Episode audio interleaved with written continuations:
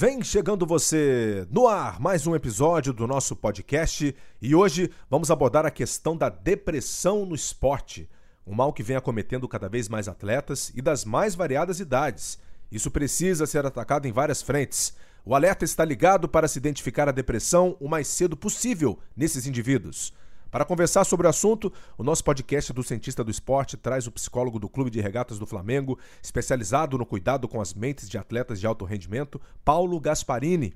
Ele atua no programa Cuidar dentro do clube e abre nossa mente para o assunto que precisa ser desestigmatizado de forma bem ampla Afinal, de nada adianta pensar em alta performance quando o ser humano está entrando em falência. Ainda nesse episódio, contamos também com o depoimento do ex-jogador Pedrinho, ídolo do Vasco, e ele conta de sua batalha contra uma depressão grave que teve quando estava no auge da carreira. Vale ouvir cada detalhe. Acompanhe a partir de agora. E eu já estou aqui com o nosso Paulo Gasparini na linha. Ele fala diretamente do clube do Flamengo, onde ele atua, e vai hoje compartilhar um pouco da sua experiência conosco. Paulo, um grande abraço. É um prazer imenso recebê-lo aqui no Cientista do Esporte para falar de um tema importantíssimo, um tema que a gente tem que abrir, né? Não pode ficar calado para falar sobre depressão no esporte. Tudo bem? Bom dia, Prota. Bom dia, ouvinte. Tudo bem, rapaz. É, primeiro, agradecer a oportunidade e nesse nosso encontro poder ser útil e esclarecer realmente o tema muito sério que é sobre depressão e suicídio no esporte. E Paulo, por que, que a gente precisa se preocupar com esse tema no esporte de alto rendimento, no esporte de alto nível? Qual que é o alarme que vocês profissionais estão sentindo, vocês que trabalham diretamente com os atletas? Bom, é, primeiro a gente trabalha com seres humanos que praticam esporte. Às vezes as pessoas se perdem um pouco e acreditam que fazer esporte é sinônimo de saúde. Não é verdade. Pelo contrário, você pode ter muito a carreira do profissional, muitos terminam a carreira com cirurgias, com problemas físicos e muitas vezes até emocionais, porque é também um trabalho. Então, a vida de um, de um jovem, de um adolescente, de uma criança que estuda e faz esporte, num nível competitivo, há um desgaste maior. E esse desgaste afeta o emocional, porque busca-se desempenho, busca-se resultados e muitas vezes leva a um caminho da depressão, por causa de expectativas de família, pela expectativa do clube ao qual ela representa, e além da pressão das, da escola, que tem que tirar nota boa, e nem todas as crianças e jovens estão preparados para lidar com essa pressão. É verdade. Até a importância da família nesse caso, né?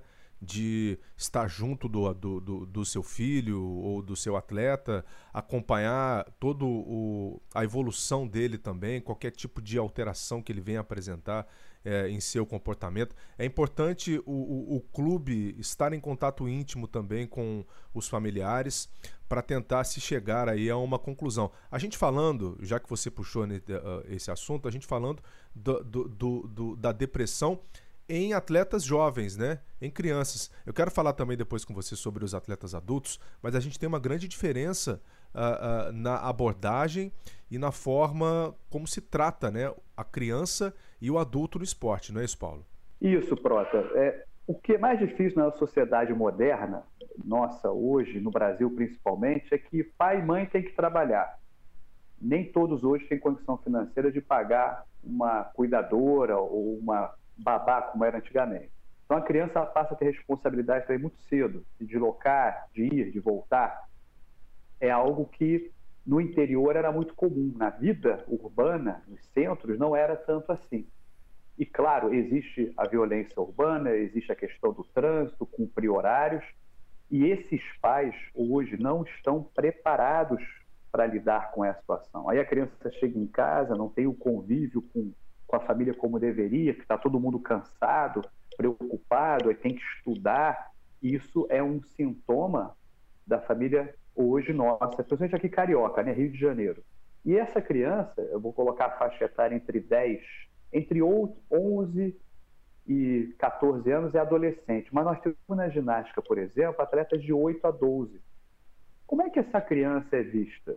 Como é que esses pais abordam? Ele é um pai presente, uma mãe presente? ou ele só cobra? Como é que nós da área psicológica podemos ajudar esses pais e mães a esclarecer a melhor maneira de lidar? Porque a criança é mais sensível, ela é muito mais emocional do que o adulto. Né? O adulto já tem capacidade de discernimento, de razão, de crítica. E como é que nós identificamos o nível de estresse? Aqui no nosso departamento, Cuidar, é, além de eu fazer as entrevistas, nós temos um teste chamado BRAMS, que trabalha escala de humor. É um instrumento que nós estamos adotando bastante aqui para verificar vários itens, incluindo o estado de depressão, que começa com orgânico e pode chegar a um nível psicológico. Há uma diferença. É, podemos abordar esse assunto daqui a pouco também, porque faz a nutrição é importante. E a criança fica desguarnecida. Isso é preocupante para nós, quando os pais não estão realmente entendendo. E eu tenho me proposto a fazer, e estou fazendo, palestra para pais e mães sobre exatamente como lidar com esse jovem. E aí existe um outro tema chamado dependência de redes sociais. É saudável ou pode gerar depressão? Perfeito. É, a gente pode dizer que hoje no Brasil a gente nota um aumento de depressão em atletas jovens, dentro dessa faixa aí que você falou, é, é também um alarme principal para a gente soar no esporte brasileiro nesse momento, Paulo? Com certeza, com certeza, Prota, porque é mais fácil o adolescente, o jovem ficar deprimido do que o adulto. A faixa etária de depressão é, no mundo, ano passado a Organização Mundial de Saúde apresentou, assim, o que teve acesso são mais de 300 milhões de pessoas no mundo. Lembrando que alguns países você não tem tanto acesso. É China, muita gente, exemplo? É muita é gente. Muito... O número é maior, Prota, porque, eu repito, alguns países como China, Índia, você não consegue calcular porque não tem alcance na sociedade como um todo.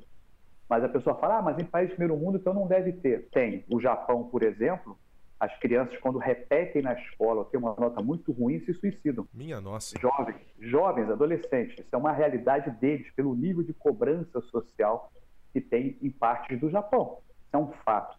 Países de primeiro mundo na Europa já é diferente. O índice de suicídio é para pessoas idosas, porque a vida deles, em algum ponto, perdeu o sentido e se mata. Então, Suécia, por exemplo, tem estava com alto índice de suicídio em adultos. Isso foi preocupante. Por que está acontecendo isso num país, entre aspas, que funciona tão bem?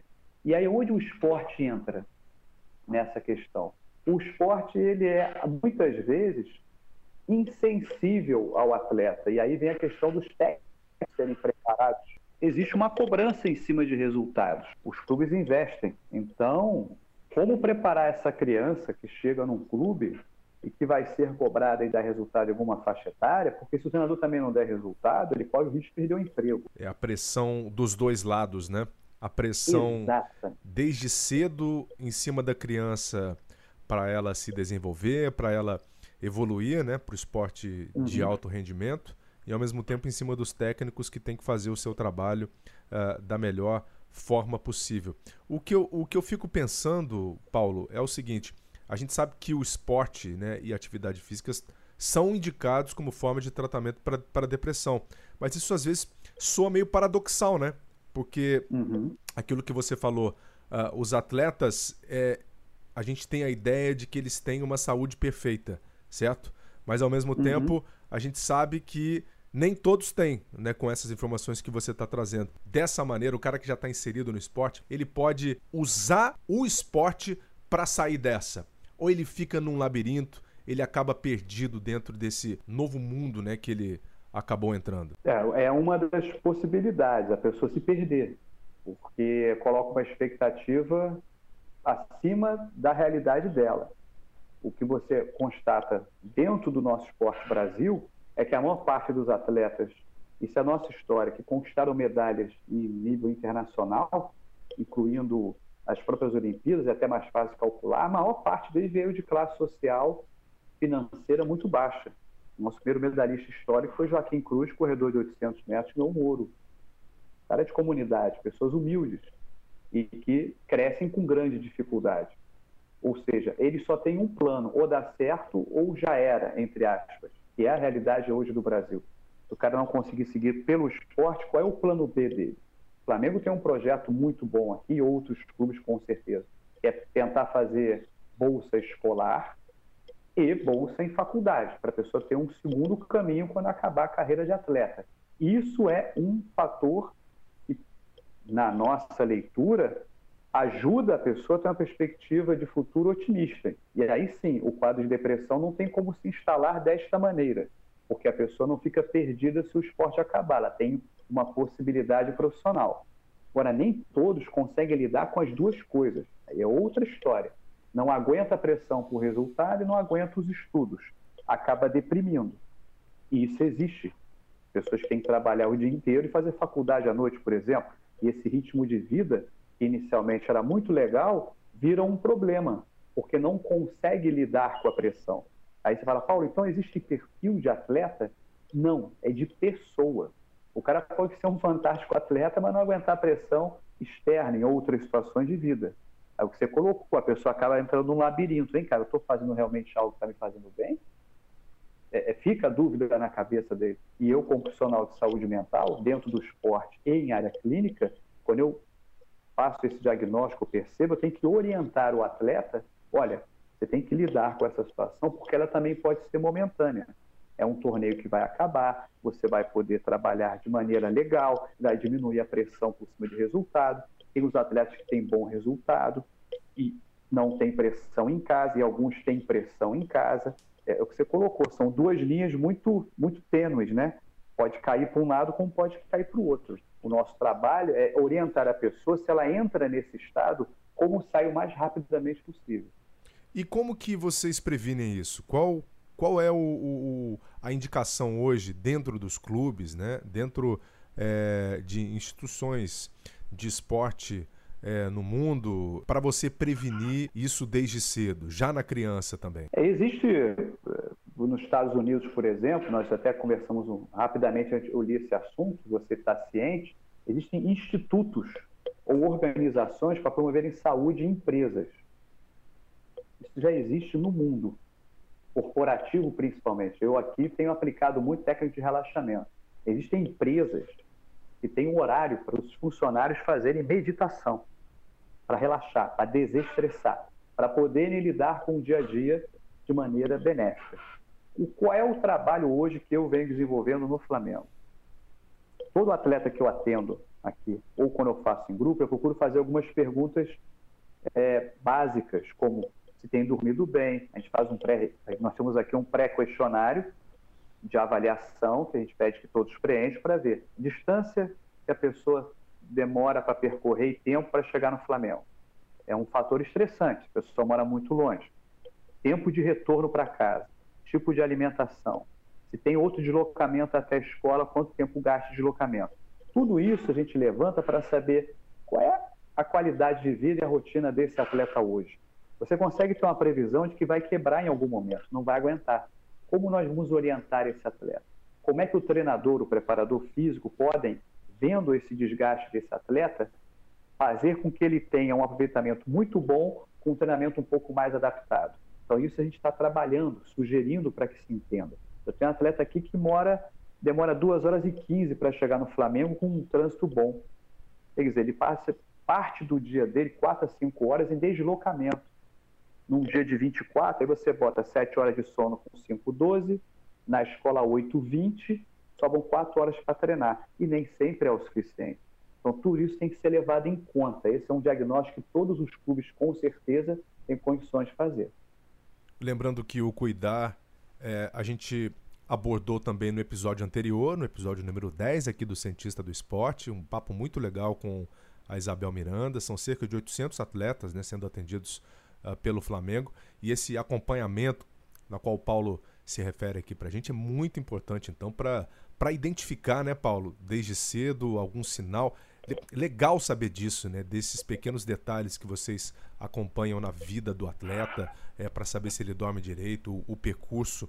É, é, algo, algo pode é, ser o gatilho, né? Para que em determinado momento ele, ele desenvolva a depressão ou mesmo ansiedade. Falando em depressão e ansiedade, como é que essas duas coisas elas se relacionam? Porque muita gente fala, ah, é, é, fulano está ah, muito ansioso, por exemplo, né? teve uma crise de ansiedade. Como é que a gente pode diferenciar né, um quadro de depressão, de crise de, de ansiedade.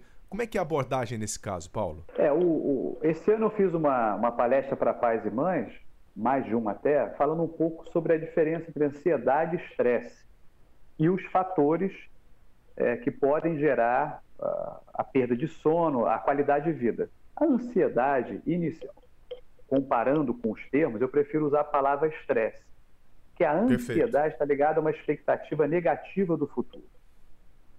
Mais ou menos isso. Por quê? Estresse, quando eu vou correr, eu fico estressando o meu corpo para poder correr. Quando eu vou fazer uma academia, eu vou estressar. Mas é um estresse saudável. Então, o atleta que vai fazer uma atividade, vai competir, ele tem que ter um mínimo de friozinho na barriga que mostra um comprometimento emocional e orgânico com aquilo. Isso não é ruim. Faz parte da, da preparação física para uma atividade. Eu estou estressando. A ansiedade é um fator puramente mental. A pessoa fica imaginando alguma coisa que lhe deixa, nesse momento, imaginando algo que não está acontecendo, mas acontecendo de ruim. Porque eu, eu, gosto de dar o exemplo da festa. Pô, vamos ter uma festa sábado. Pô, quando você lembra da festa, fica feliz, fica animado. Você fica um pouco ansioso, ou, na realidade, um pouco estressado, mas com uma expectativa positiva. Por que, que eu não coloco essa mesma mentalidade na competição? Porque muitos atletas, pô, só de imaginar que vão competir hoje, Prota, eles sofrem. Não dorme direito, tem dor de barriga, vomita, tem febre, passa mal, tem tremedeira, vários sintomas.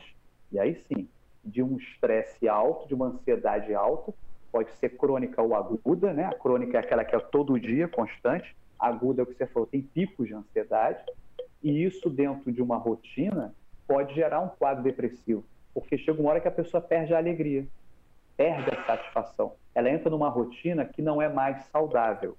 E esses fatores, como perda de sono, perda de satisfação, variação de humor, nível de irritabilidade começa a ficar alto, a pessoa começa a responder de maneira atravessada, começa a discutir qualquer coisa, e um outro quadro que se apresenta é a apatia. Para ela, tanto faz como tanto fez o, o treinador chamando a atenção, ela não responde, ela não reage, né? mesmo quando é cutucada para expressar algum tipo de sentimento, para ela tanto faz como tanto fez. Esse é um quadro preocupante, o atleta pode estar desenvolvendo um quadro depressivo, isso qualquer ser humano pode passar, e quando é avaliado, e um dos trabalhos que eu estou para desenvolver realmente é que os treinadores tenham esse olhar, consigam identificar um pouco, alguns já têm feito, outros estão pedindo esse tipo de orientação, porque às vezes não sou eu que percebo, é um fisioterapeuta, né?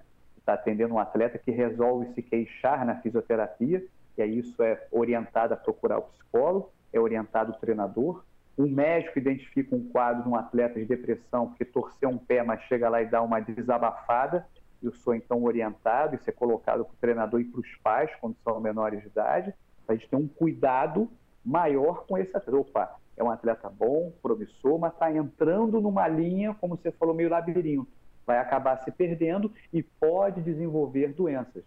Tem várias doenças hoje, frutos dessa ansiedade alta, desse estresse crônico, que gera bulimia, anorexia, o uso de remédios sem necessidade, que muitas vezes até consegue remédio, isso é um assunto importante abordar, sem orientação médica. É sério isso? Verdade. E aí entra essa importância de, de, de se ter uma equipe é, ligada no assunto. Né? É um alerta que já está disparado no mundo todo, como você falou, mais de 300 milhões de pessoas aí, é, no mínimo, né? E esse valor, e esse número pode ser muito maior, inclusive, é, de acordo com o número de, de diagnósticos que vão pintando ao longo dos anos. É, mas essa equipe multidisciplinar, o envolvimento do, do, do técnico, da família, é, a gente percebe então que é de fundamental importância para que nenhum detalhe passe despercebido, né? Às vezes é, é uma queixa, uma dificuldade para dormir, é, dificuldade nos estudos também, podem ser aí um indicativo de que algo já esteja saindo do trilho. Então, não é frescura nenhuma para o jovem ou mesmo para o atleta adulto falarem sobre isso, né? A, a, depressão hoje ela é encarada de uma maneira muito aberta. É preciso falar sobre isso, como a gente falou no início aqui do nosso programa. Não é frescura.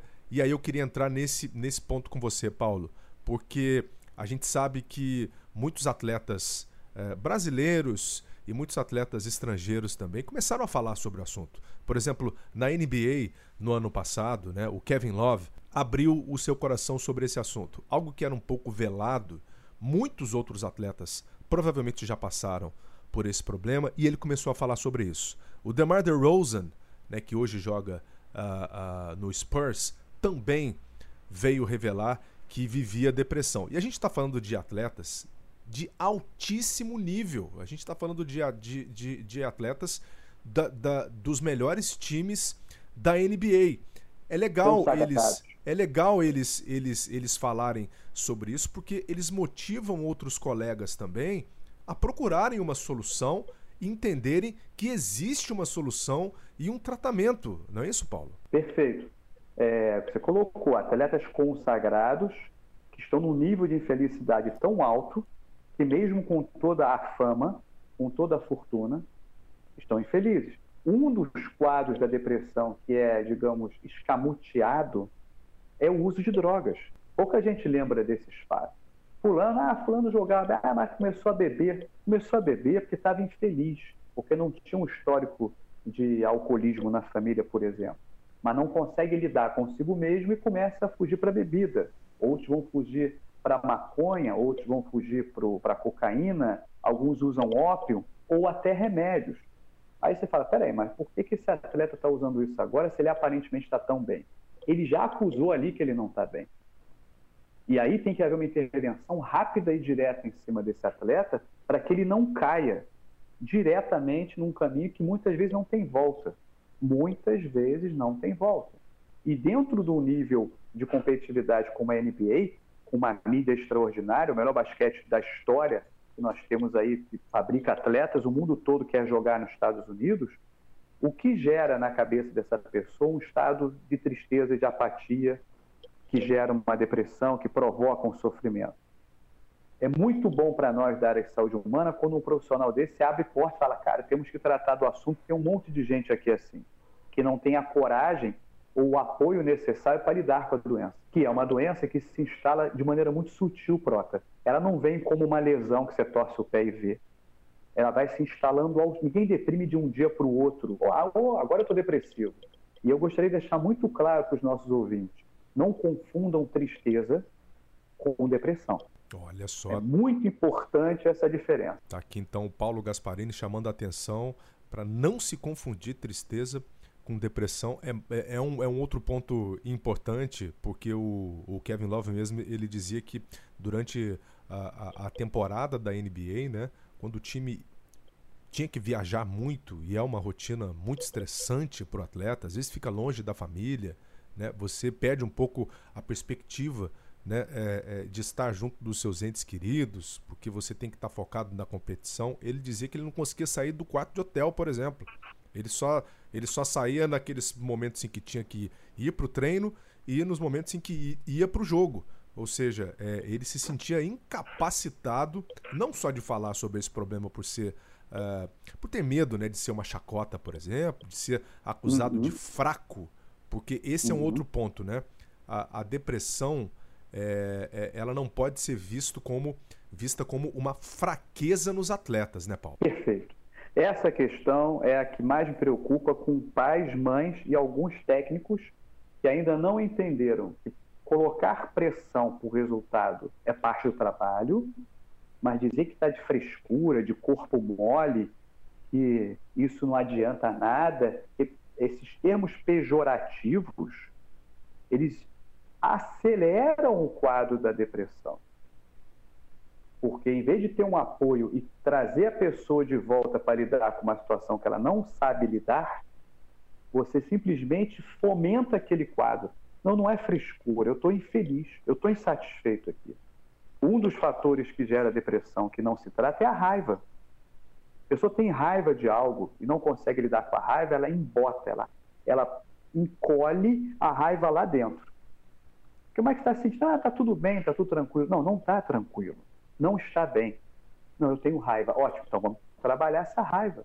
Raiva de quê? Se você não lida com as situações que vive, principalmente as de grande teor, de carga emocional, o seu corpo vai responder quimicamente, vai responder emocionalmente. E neste momento é que cabe aos profissionais e aos pais que precisam de orientação entender: o meu filho ou a minha filha não está legal. O que está acontecendo? É o poder de escutar, Prota. É saber escutar. Existe uma demanda ali que está se instalando. Então, o, o, a, o diálogo aberto em família é fundamental. Sem criticar, sem menosprezar, sem, entre aspas, recriminar. Que eu acho que é uma das grandes questões que a humanidade hoje vive é não aceitar as diferenças. De repente, o seu filho ou sua filha não serve para aquele esporte, pode servir para outro. O Flamengo promove muito isso. Tem um período do ano que você pega atletas de diferentes modalidades e cada um experimenta outra. De repente, atleta se descobre em outro esporte, principalmente o pessoal da base, mais novinho, tá? É, isso é colocado. Tem um atleta de ginástica que foi fazer judô, tinha um atleta que fazia natação e foi para o polo, e uma do polo resolverá nadadora. Então, felizes. E isso, alguns pais e mães precisam entender. A felicidade do seu filho é mais importante do que apenas um sucesso como atleta. Muito legal, Paulo. Muito legal ouvir isso tudo. É, eu espero uh, que também os nossos ouvintes, que os nossos assinantes, né, é, estejam é, a par a partir desse momento de todos esses pontos que você vem trazendo aqui para gente. Recentemente tivemos, por exemplo, o caso do Nilmar, né, é, jogador de futebol, que é, abriu também o peito para falar sobre isso, numa grande entrevista que ele, que ele deu para o Esporte Espetacular, revelando esse problema da depressão. O Pedrinho do Vasco também passou por isso né, há Nossa, muito tempo. É, eu lembro. E ele aceitou deixar o depoimento dele aqui para gente. Ele foi um dos primeiros jogadores de futebol a ter a doença escancarada na mídia. Hoje, ele é nosso colega no Grupo Globo, com quem tive a oportunidade de dividir algumas transmissões, e eu bati um papo com ele sobre esse assunto que vale a pena a gente conferir aqui no Cientista. Pronto, é um prazer, né, falar com você. Para mim, é, foi uma situação muito complicada, né? É, eu fui diagnosticado em 2002, se eu não me engano, e eu não acreditava que, que a depressão existia, né? Eu confundia depressão com tristeza, com algum problema, sempre vendo nas pessoas, né? E quando saía algum tipo de reportagem, eu achava que aquilo ali era bobeira, né? Enfim. E quando eu fui diagnosticado, estou tentando encurtar a, o processo, que foi um processo longo para eu chegar nesse nível de depressão, eu tive eu fui convocado aos 20 anos para a seleção. Dois dias depois eu quebrei a perna, não pude e rompi o ligamento do joelho, não pude me apresentar. É, depois é, meu pai amputou uma perna, minha mãe teve AVC quando eu estava na final da Libertadores e aí eu rompi o ligamento mais duas vezes, então eu tive três de cruzado e isso foi acumulando, acumulando, acumulando. E quando chegou num, num nível é, que eu tive a terceira lesão, foi onde foi o estalo para desencadear esse processo de depressão. É, o Vanderlei Luxemburgo estava no Palmeiras, me diagnosticou sem conhecimento nenhum. Ele chegou para mim e falou: Cara, tu tá com algum problema, tu não tá normal. Eu vou pedir a Suzy Flori, que é uma psicóloga, né? Foi até psicóloga da seleção brasileira é, comigo. E ela veio e rapidamente ela diagnosticou que o processo era muito além de, um, de um, uma terapia ou uma consulta psicológica que eu tinha que ir direto para o psiquiatra. Eu já tive que tirar a roupa do treinamento, que isso foi antes do treino, e fui é, encaminhado para o psiquiatra, que era o Dr. Guerra. E ali eu tive um processo muito difícil, que eu já tive que entrar com um medicamento muito forte, né? Eu lembro que o Dr. Guerra tinha dito para minha família, não falou para mim que se eu não tivesse uma melhora em duas semanas que eu teria que ser internado, por isso que ele entrou com uma dose altíssima. E eu não sabia, né? No começo eu não queria nem tomar o remédio, porque eu, pensava, como é que o remédio vai fazer eu parar de chorar, parar de pensar no que eu penso? Era uma falta de, de conhecimento mesmo da, da doença. Até porque eu não acreditava, mesmo quando tinha sido diagnosticado. E aí depois foram várias lutas, né? A luta para resistir para tomar o remédio, depois tomar o remédio e o remédio era muito forte, uma quantidade muito alta, tirava toda a minha capacidade física e eu também não tinha percebido que o meu desempenho físico estava ruim pelos remédios. Então eu queria treinar mais e quando eu treinava mais eu me machucava novamente e isso foi um ciclo, um ciclo, um ciclo. Até que já num processo depois, mais à frente, obviamente, que eu já estou encurtando, que eu já estava num processo melhor de desmamar, desmamar, né? Que a gente está desmamando os remédios. E eu cheguei à conclusão que o remédio estava tirando o meu potencial físico. E eu falei, cara, ou eu tomo remédio ou eu jogo bola.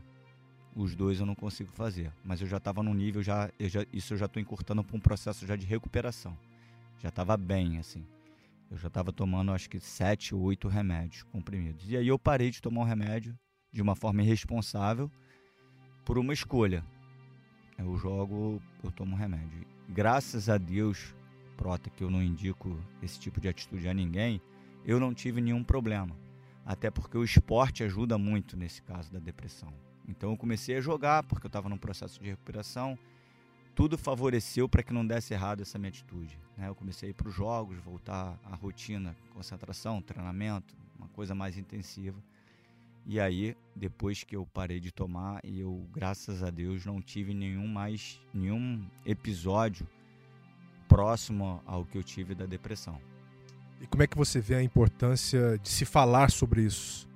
Porque no seu tempo uh, isso era ainda um, um, algo muito escondido, velado. E como você mesmo disse, você não sabia que existia, né? Qual é a importância de se falar sobre isso hoje? Prota, na época é, aconteceu um episódio que aí eu tive que expor, né? Antes de eu ir, eu estava nesse processo que eu fui diagnosticado com a depressão, eu estava num processo de recuperação das lesões. Então eu ainda não estava apto a jogar, mas já estava bem próximo disso. E quando eu fui liberado pelo departamento médico das lesões do joelho para poder jogar, eu já estava com depressão e tomando os remédios. Então eu tive que. O Palmeiras, na época eu estava no Palmeiras, o Palmeiras chamou o laboratório para eu fazer um exame para ver se os remédios que eu tomava eram doping ou não. E aí eu fiz os exames, o laboratório liberou, falou: Pedrinho, não é doping, você está liberado para ir para os jogos. E no primeiro jogo que eu fiz, que foi contra o Santos na Vila, eu fui sorteado para pelo doping. E aí fiz o procedimento normal de colheita e tá bom. Depois ali de mais duas ou três rodadas, né, que demora sair o resultado, eu estava na concentração para um próximo jogo.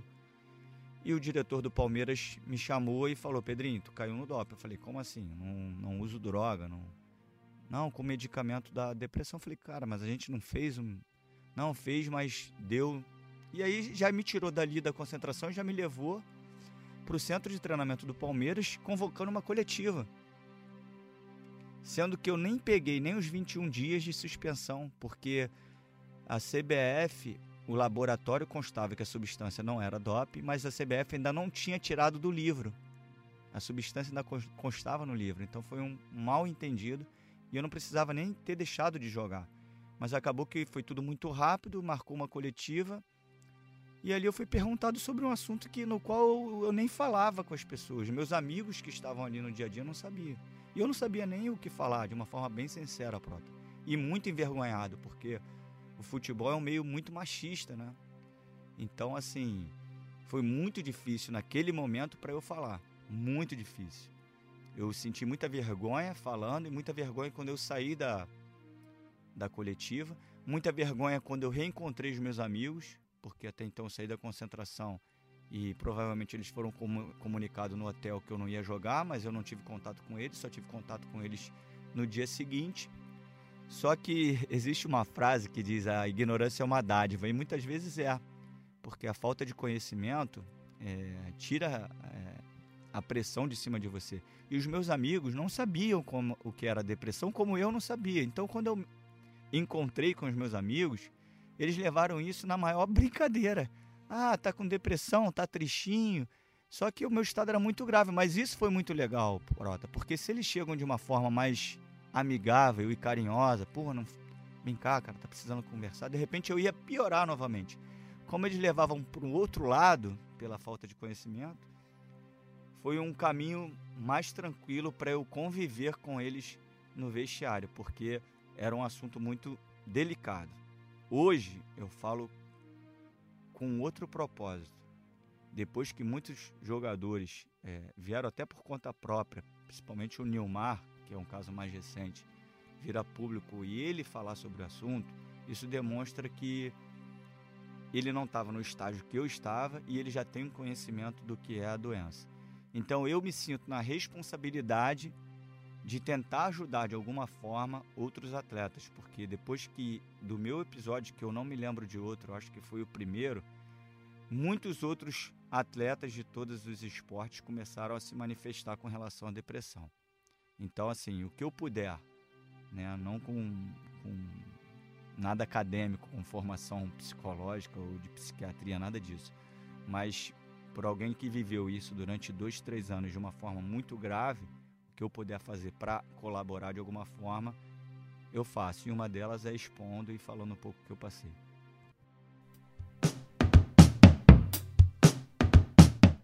Grande contribuição do Pedrinho, valeu demais. O atleta ainda precisa ter a estrutura para lidar com grandes frustrações e decepções na carreira, Paulo. O, o, fator ficar triste por uma decepção ou por um resultado ruim faz parte da carreira de qualquer atleta. O não lidar com isso de maneira adequada é que pode provocar uma depressão.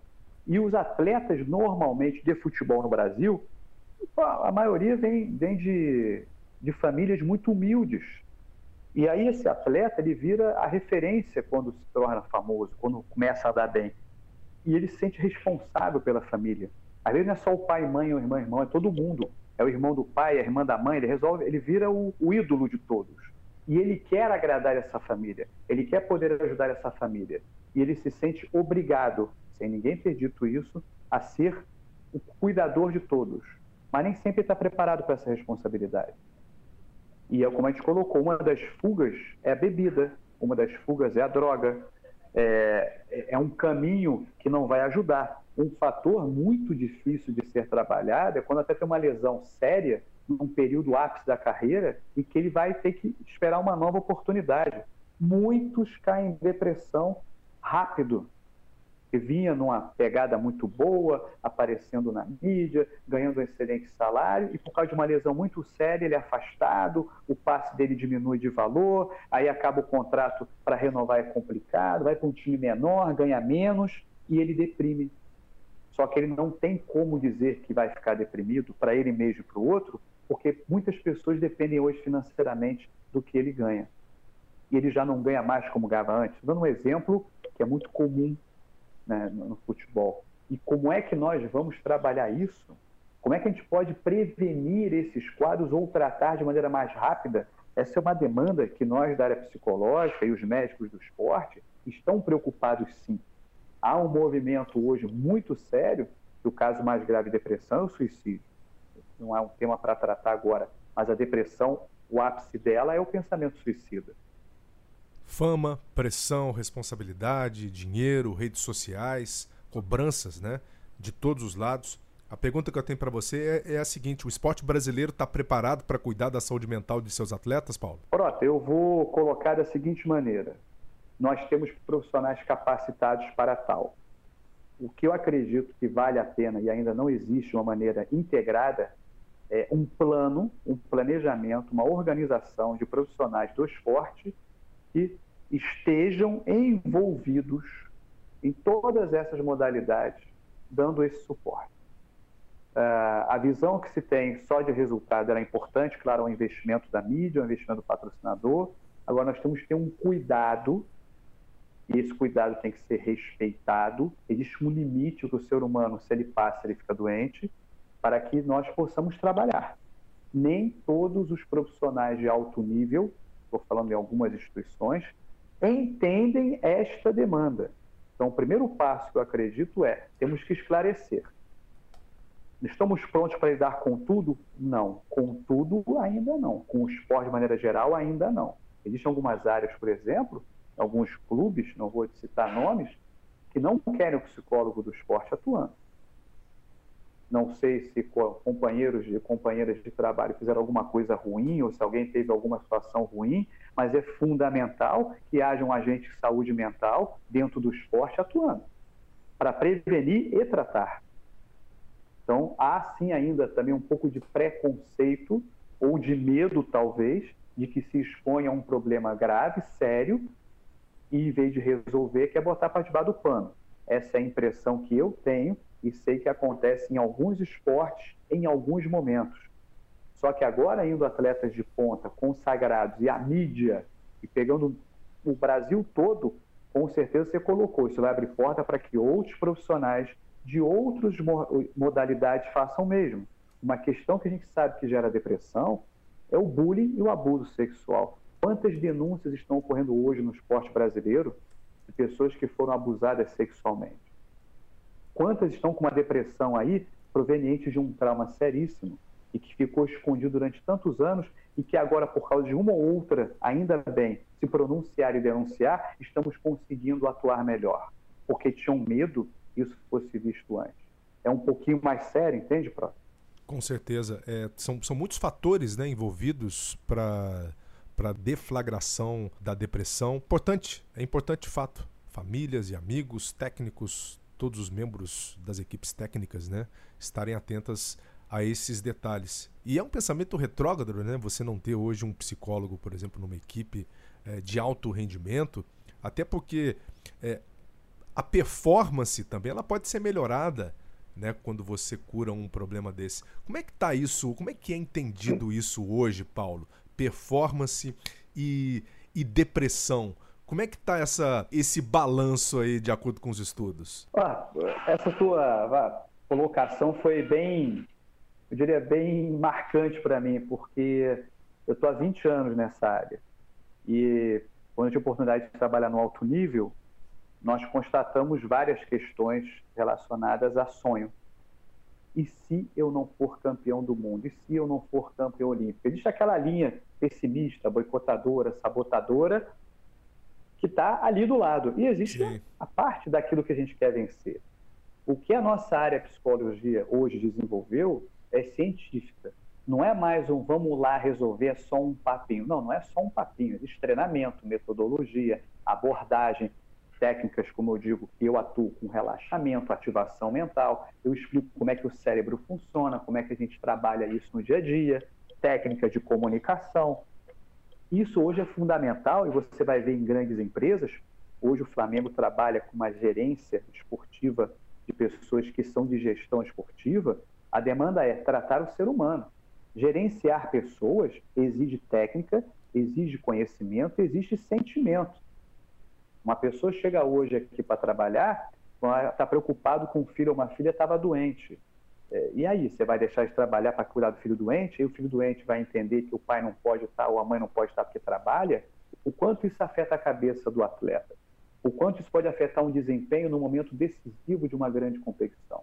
Aí a psicologia tem que entrar e trabalhar exatamente, treinar a mente desse atleta e desses profissionais que existe um momento que eu posso me dedicar a um assunto e resolver e outro que eu não tenho como resolver agora. Será que eu me preparei para conseguir separar temporariamente um assunto e focar no outro? Como é que eu foco? Como é que eu me concentro em algo imediato e depois retorna uma demanda que me incomoda? Eu estou aqui no meu trabalho hoje. Né? Se eu tivesse um parente, um amigo hoje num hospital ou uma situação X, eu sair daqui agora e para lá vai mudar alguma coisa? Não. E aí eu estou no meu trabalho, eu consigo fazer o melhor? Como? Entende a diferença? É, tem que ficar claro na cabeça de todo mundo que todos passarão por problemas. Como a gente lida com um problema que pode me deixar triste, chateado, incomodado e aceitar e mesmo assim dar uma boa resposta, do que aquele que não sai desse quadro e acaba afundando numa depressão. Então hoje nós temos que usar de toda a informação disponível, de maneira, claro, bem selecionada, para preparar pais, mães e profissionais do esporte a saber identificar e lidar melhor com os seus atletas, desde a base, porque a criança entre 8 e 12, 14 anos, ela é uma esponja emocional, ela absorve tudo, tudo do ambiente, né? Isso já é estudado, não é opinião do Paulo, isso já está provado pela ciência esportiva e dentro da psicologia clínica também, e depois ela começa a questionar tudo. Eu concordo, eu discordo, por quê? Perfeito, é o senso crítico. A gente tem que trabalhar tudo isso junto. E o psicólogo, ele vai acompanhar isto como uma formação de atleta. Esse é um tópico bom para trabalhar. Como é que se forma a mentalidade de um atleta vencedor? Não quer dizer que ele vai ser campeão. Muito bom, muito bom ponto, de fato. Não necessariamente significa que ele vai ser campeão. Né? O caminho é mais importante do que o final da história, né? É, é isso que é uhum. é muito difícil, né, para a gente também tentar entender. Eu acho que para qualquer ser humano, né, de que a viagem é mais importante do que o, o, o, o final da história. Você falou de tratamento, né, que não é só papinho. É, o tratamento medicamentoso, e você tocou nesse assunto, que muitos usam uhum. até remédios de forma é, é, é ilícita, é, sem prescrição, é porque um amigo indicou, porque fulano tinha ali, e eu estou sentindo isso daqui porque eu melhorei depois que eu comecei a tomar esse, esse comprimidinho. As equipes e os atletas têm que ter muito cuidado com isso, porque muitas dessas substâncias também podem ser proibidas e geralmente uma substância controlada ela é proibida pela WADA, né, pela Agência Mundial Antidopagem. Imagina só um cara que pega um remédio ali, não está ciente do que do que está ingerindo, vai para uma competição importante e é pego no doping. A gente já viu alguns casos uh, em relação a isso acontecendo no mundo, hein, Paulo? Sim, e é, nós tivemos recentemente aqui no Flamengo um profissional de doping, que está trabalhando também no internacional. Nós temos um médico, doutor Bruno, que estava até ontem no jogo do Flamengo e Inter, trabalha nessa área de dopagem. E um dos esclarecimentos que eles colocam é: não tome nenhuma medicação antes de ler. Você tem um aplicativo da WADA dando listas de tudo quanto é tipo de substância que você não deve absorver. Contudo, ainda há uma preguiça, uma falta de entendimento dos atletas em serem responsáveis. Eu já tenho atletas que falam: ah, não, mas eu fui a maconha numa festa, falei maconha doping. Acusa-se pegar no exame, Juliana. Ali, ah, vai, vai aparecer.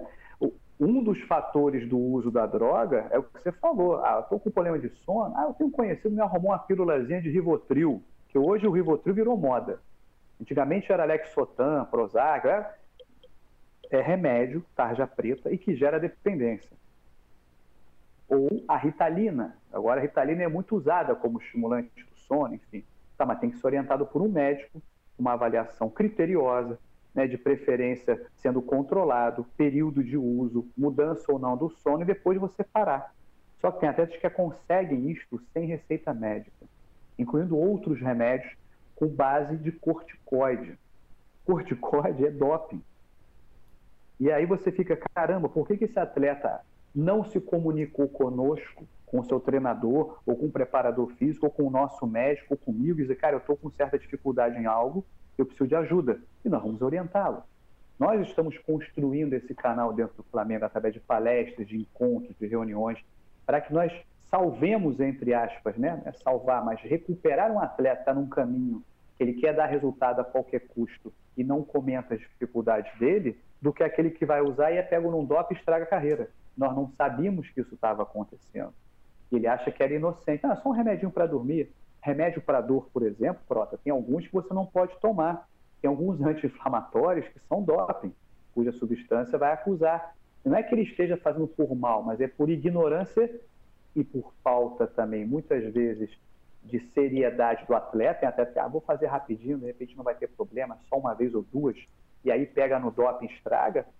Atletas pegam suspensões de seis a quatro anos nisso.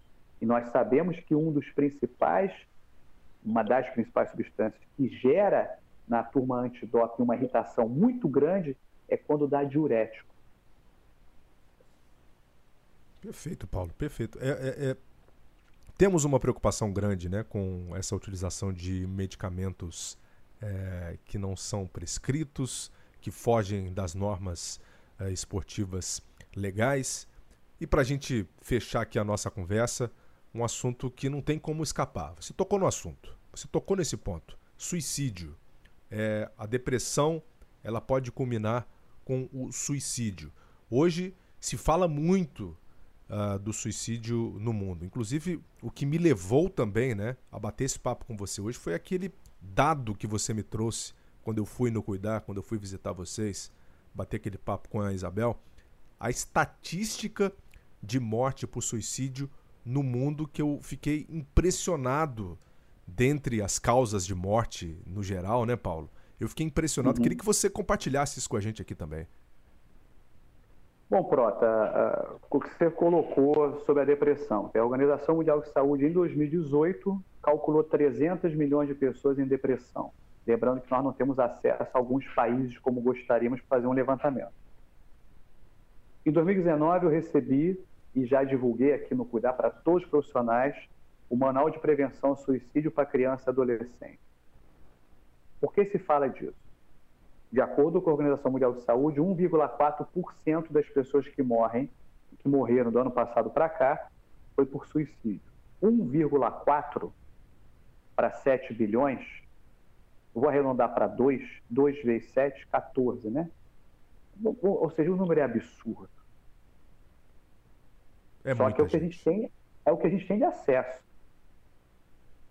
Então, por que, que a pessoa chega ao ponto de se matar? O que passa na cabeça dela que gera um sofrimento tão grande, tão intenso, que ela fala: chega. E não vou nem entrar em perfil suicida, porque tem perfil de suicídio. Tem pessoas que vai se tacar de um prédio, vai querer se matar com uma forca, vai tomar remédio. Existem perfis também. Isso não é estudado, isso não é divulgado.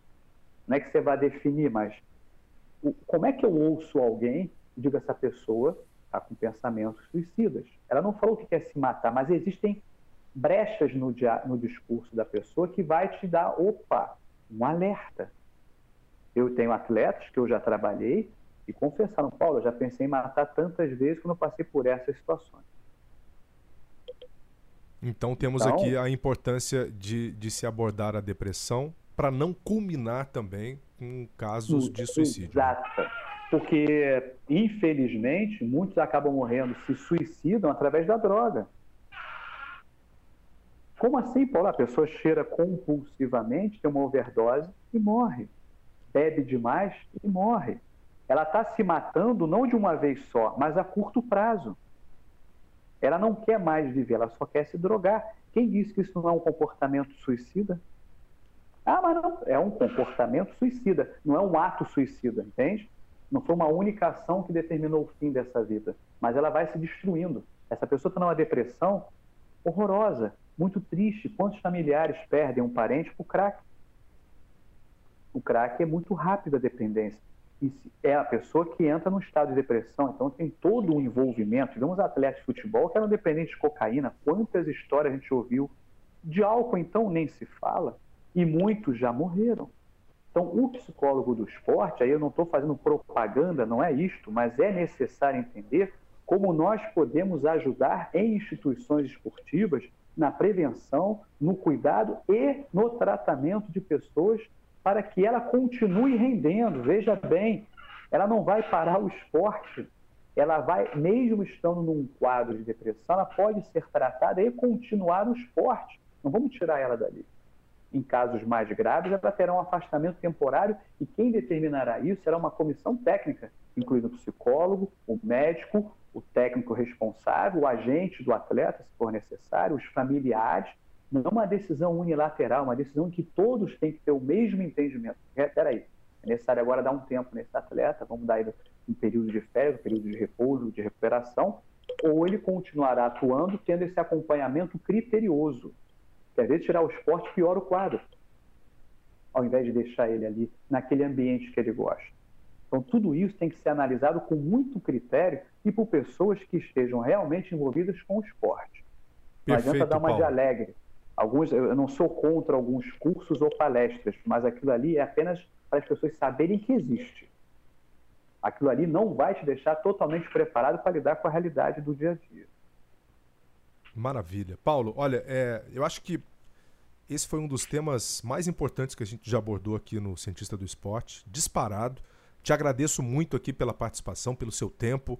É, espero, espero também é, que a gente divulgue bastante essas informações para que os nossos ouvintes, assinantes, espalhem né, essa palavra por aí, porque é um mal silencioso e é um mal que precisa ser combatido. Paulo, a gente volta a se falar ainda. Espero, tem muita coisa para a gente falar nessa área de psicologia esportiva, né? Hoje foi um assunto um pouco pesado, um assunto é, que tem que ser falado, não tem jeito, mas de qualquer maneira a gente vai voltar a se falar. Te agradeço demais, tá, Paulo? Pronto, eu que agradeço a oportunidade, agradeço aí a, a você e a toda a sua equipe, que os nossos ouvintes consigam ter um bom uso do que foi colocado. Claro, a gente pôde dar aí alguma ajuda, eu estou disposto e pode contar comigo sempre para poder colaborar nessa área que eu estou tão envolvido e apaixonado que é a psicologia do esporte. Valeu, um grande abraço, obrigado. Paulo Gasparini, psicólogo do Clube de Regatas do Flamengo, participando aqui conosco do Cientista do Esporte. Fica aqui também a contribuição do cientista do esporte para a prevenção de suicídios, tema central da campanha do Setembro Amarelo, é preciso espalhar essa palavra. Para outros episódios e artigos de ciência esportiva, acesse também o meu blog sporttv.com/barra O Cientista do Esporte. Nosso podcast está em vários aplicativos como Google Podcasts, Apple e Castbox e tantos outros de sua preferência. Obrigado a você, nosso e nosso assinante, e até o próximo. Vida longa aos cientistas!